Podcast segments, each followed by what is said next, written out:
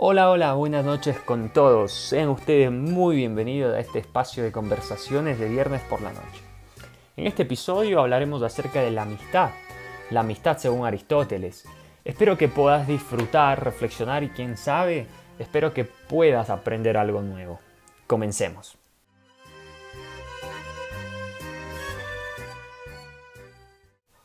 Empecemos con una simple pregunta. ¿Cuántos amigos tenés? Y antes que respondas, quiero que sepas que cuando hago esta pregunta, yo no me refiero para nada a los miles o millones de amigos, entre comillas, que tenés en las redes sociales. Mira la RAE, la Real Academia Española, define la amistad como un afecto personal, puro y desinteresado, compartido con otra persona que nace y fortalece y se fortalece con el trato. En esta semana hice una encuesta en mis redes sociales con la pregunta ¿cómo definirías la amistad? Y sabes, una palabra que se repetía mucho es empatía. Déjame decirte que la empatía es una palabra griega, empatos, em es ponerte en y patos significa dolor. Entonces cuando nosotros hablamos de empatía es la capacidad que tiene el ser humano de sentir el dolor ajeno, de sentir el dolor del otro. Todos los seres humanos cuando nacen, nacemos, nacemos con esta capacidad empática. Pero si no la trabajamos, si no trabajamos esa capacidad, podemos llegar a perderla si es que no la hemos perdido ya. Una manera de perder la empatía es el no estar los unos con los otros y el no compartir el mundo. Entonces, eh, ¿has notado que en la infancia nos era más fácil hacer amigos? Eh, no necesitábamos impresionar a nadie, simplemente nos mostrábamos tal cual éramos. Además, debemos hacer mención de que no teníamos un iPhone o smartphone atado a nuestras manos como hoy en día y por ende lo único que nos importaba en ese momento era tener un compañero o compañera con quien jugar. Aristóteles le, decía a su hijo Nicómago, sin amistad nadie querría vivir. También nos dice que el, amigo es de ese otro yo. Y, mira, no vamos a entrar en temas filosóficos, pero eh, ¿qué importancia tiene para vos hoy en día la amistad? Hay una palabra que me llamó mucho mientras consultaba y escribía acerca de la amistad que, es la palabra amigabilidad. Sabes, la, amigabilidad puede ser definida como aquella capacidad de las personas, eh, que las personas tenemos para ser amigos y mantenerlos eh, con, el, con el pasar del tiempo. La amistad no debe ser confundida con la sociabilidad, ya que la amistad se refiere a un trato cercano con otras personas y en cambio la sociabilidad tiene más que ver con el agrado en que nos adaptamos a las situaciones y reuniones sociales. Y, sabes de todo esto que hemos estado hablando, don Aris, don Aristóteles, esto él ya lo escribió hace 2350 años en su libro llamado La Ética Nicomaquea, en donde nos dice fundamental que fundamentalmente hay tres tipos de amistades eh, una amistad que es movida por la diversión, nos juntamos entre amigos para divertirnos, otra que es movida por algún interés y la tercera eh, que es la amistad verdadera, esa amistad que no tiene ningún interés y que está movida por algo que algunos clásicos lo llaman virtud, es decir, intentar hacer las cosas bien. Eh, el filósofo y pedagogo José Antonio Marina dijo una vez, mira, Gran parte de las cosas que vas a hacer depende del grupo con el que vas a estar. Una gran demostración de inteligencia es elegir bien al grupo, porque el grupo va a influir mucho sobre vos. La elección del grupo es una elección que tiene una enorme responsabilidad. Eh, no sé si vos te acordás, pero cuando fuimos adolescentes del tema de elegir amigos es donde nos jugábamos un poco la relación, porque en esa etapa es un proceso de separación de nuestros padres eh, ese es un tiempo en el cual nosotros estábamos buscando tener nuestro propio espacio. Y si viajamos mentalmente al pasado, eh, vas a recordar que, a, nuestros viejos le costó mucho trabajo aceptar eso, aceptar que, que necesitamos nuestro propio espacio.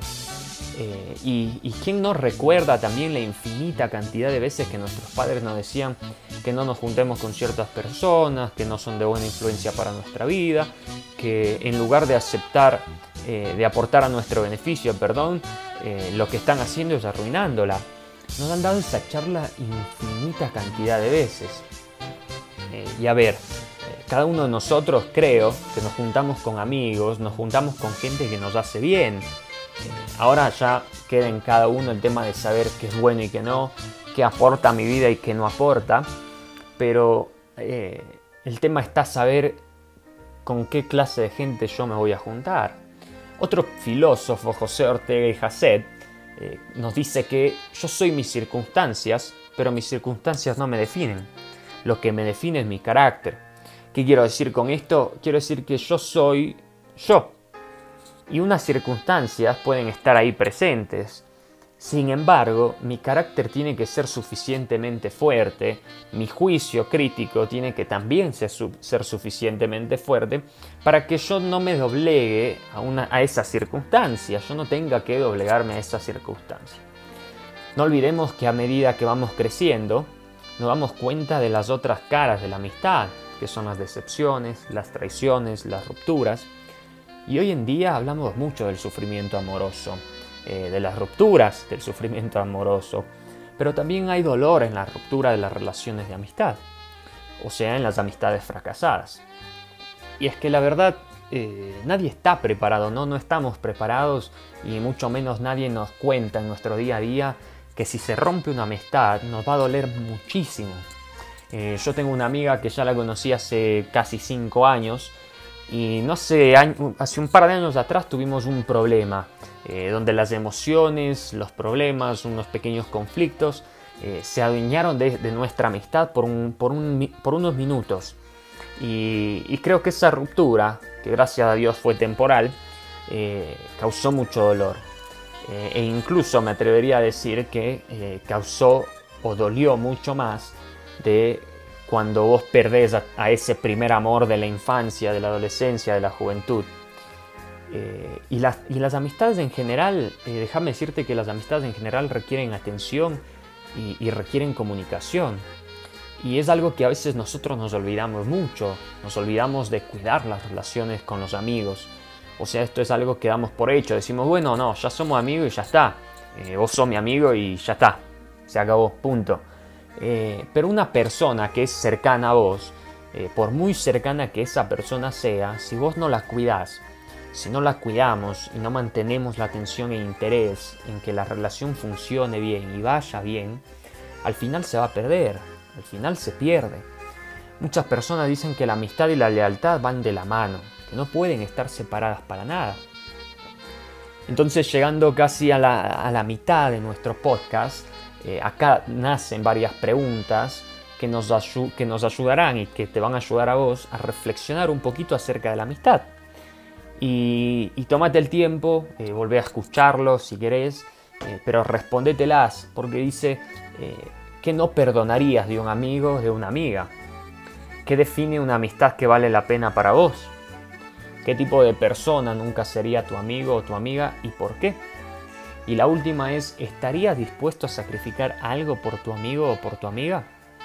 Mientras reflexionan en estas preguntas, quiero que escuches a dos personas, a dos mujeres, que mantienen una amistad verdadera.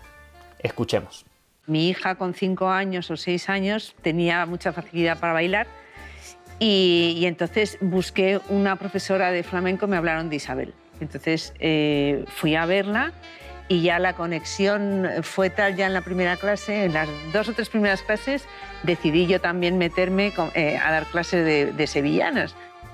Cuando yo la veo de donde ella viene, de una familia, pues eso, una familia muy bien, de toda la vida, pues no la vi nada ostentosa, ni nada pijita, la vi una persona normal y eso me llegó al alma. Viniendo de distintos mundos, teniendo una diferencia de edad, eh, teniendo una diferencia de vivencias, eh, notamos desde el principio que, que hablábamos el mismo idioma. Y el primer paso para saber que un amigo es tu amigo es que de repente notas como si fuera tu alma gemela. Y eso, eso es muy difícil de tener. Yo lo veo muy difícil. Yo hubo un momento en mi vida que, me, divorcié y me acuerdo que era una tarde, a las 4 de la tarde, no, no podía quedarme en casa, necesitaba huir para adelante, es como una cosa de escapar de mí misma. Y me fui andando hasta casa de Isabel, me acuerdo que me recibiste en tu cocina, y me extendió un pañuelo recién planchado y me dijo, este es el pañuelo de llorar. Y yo no lo olvido. Yo lloré aquella tarde con Isabel. Ese pañuelo me dijo, llora hija, este es el pañuelo de llorar. Todo lo que tenía en ese mundo era mi amiga. No había más. Creo que en una amistad no hay edad, no hay mundos, no hay diferencias de ningún tipo. Lo que hay de verdad en una verdadera amistad es verdad. Muy bien, entonces volvamos a lo que nos decía Aristóteles. Nos decía que aquello de una misma alma en dos corazones. Bueno, estas dos mujeres nos hablan, nos demuestran que el valor de la amistad tiene que ver con la pureza, con la autenticidad, más que con ninguna otra cosa. Cuando los griegos nos hablaban de la amistad, ellos nos decían que hay tres tipos de amistad. ¿Recordás? La de la diversión, del interés y la más importante, la amistad verdadera, la amistad del amigo que te ayuda a ser mejor persona, mejor ser humano. Y eso es lo que escuchamos en estas dos mujeres. Pero ahora eh, adentrémonos un poquito más y añadamos una variable que es el tema sexual, el tema del amor, ¿viste?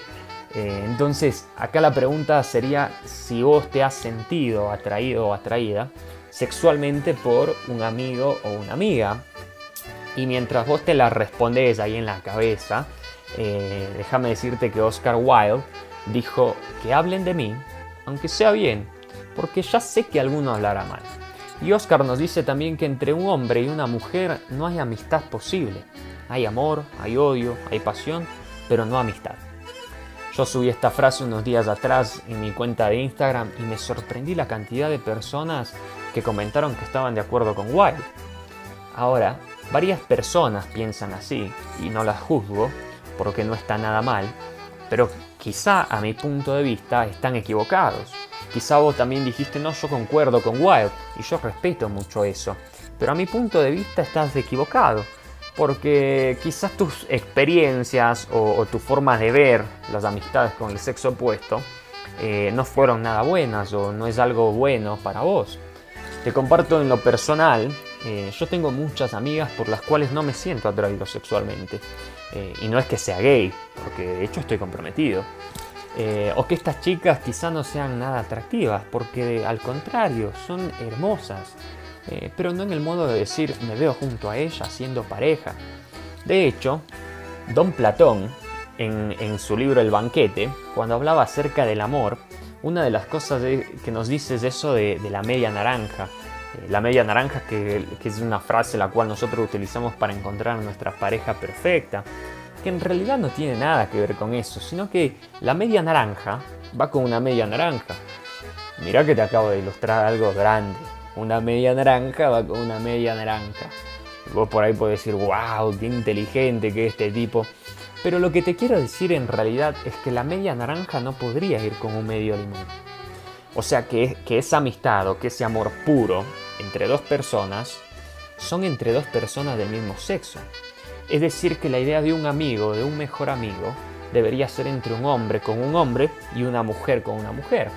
No hablando de relación sexual, ojo, sino hablando de una amistad pura. Pero hoy en día, esto en el pasado, ojo, esto en el pasado. Pero hoy en día nosotros hemos tirado abajo ese mito el, tema de que la amistad entre el sexo opuesto no puede existir. Lo hemos tirado abajo y yo creo eh, que vos también puedes decir, sí, yo también tengo muchas amigas del sexo opuesto y, no, no siento atracción por ellos o por ellas. Eh, decía Platón, don Platón, nos decía que no dejemos de crecer, no dejemos, perdón, no dejemos crecer la hierba en el camino de la amistad. Porque la amistad hay que cuidarla, hay que alimentarla, ¿entendés? Entonces, en una amistad hay que decir eh, hay que decir siempre la verdad. Porque recordemos que más digno de confianza es el amigo el que, el que hiere que el enemigo que te besa. Es decir, prefiero un amigo que es sincero a aquel que no lo es realmente. Eh, que hay ciertos amigos que no hacen falta enemigos con esa clase de amigos, pero que hay otros amigos que valen más que un hermano. Eh, con los años nosotros también es algo triste, pero con los años vamos perdiendo muchísimos amigos y la realidad es que, es que se quedan muy pocos con nosotros. Eh, Charles Bukowski dijo, siempre quise encontrar a alguien que se quedara conmigo, eh, aún después de ver lo desagradable que puedo llegar a ser. Eso lo usé para mi propuesta de matrimonio, pero en realidad lo podemos aplicar en nuestro tema de la noche. Porque nosotros debemos y necesitamos buscar amistades que sean sinceras, que sean duraderas, que podamos tener desacuerdos de todo tipo, pero que después de ver el desastre que podemos llegar a hacer, se queden a nuestro lado. Una pregunta final, y con esto estamos terminando nuestro podcast, es ¿cuáles de los amigos que vos tenés ahora crees que seguirán a tu lado hasta el último día de tu vida? Te invito a que puedas compartir este podcast con un amigo, con una amiga, que si tenés, te sientas en la total libertad de compartirlo en tus redes sociales, eh, que me, escribas, me, dejes saber qué pensás sobre lo que hablamos. Y, un desafío, eh, te desafío que le puedas escribir a ese amigo o a esa amiga eh, que te bancó, que te soportó, que te aguantó todo este tiempo y le puedas decir gracias. gracias por, por quedarte a pesar de todo.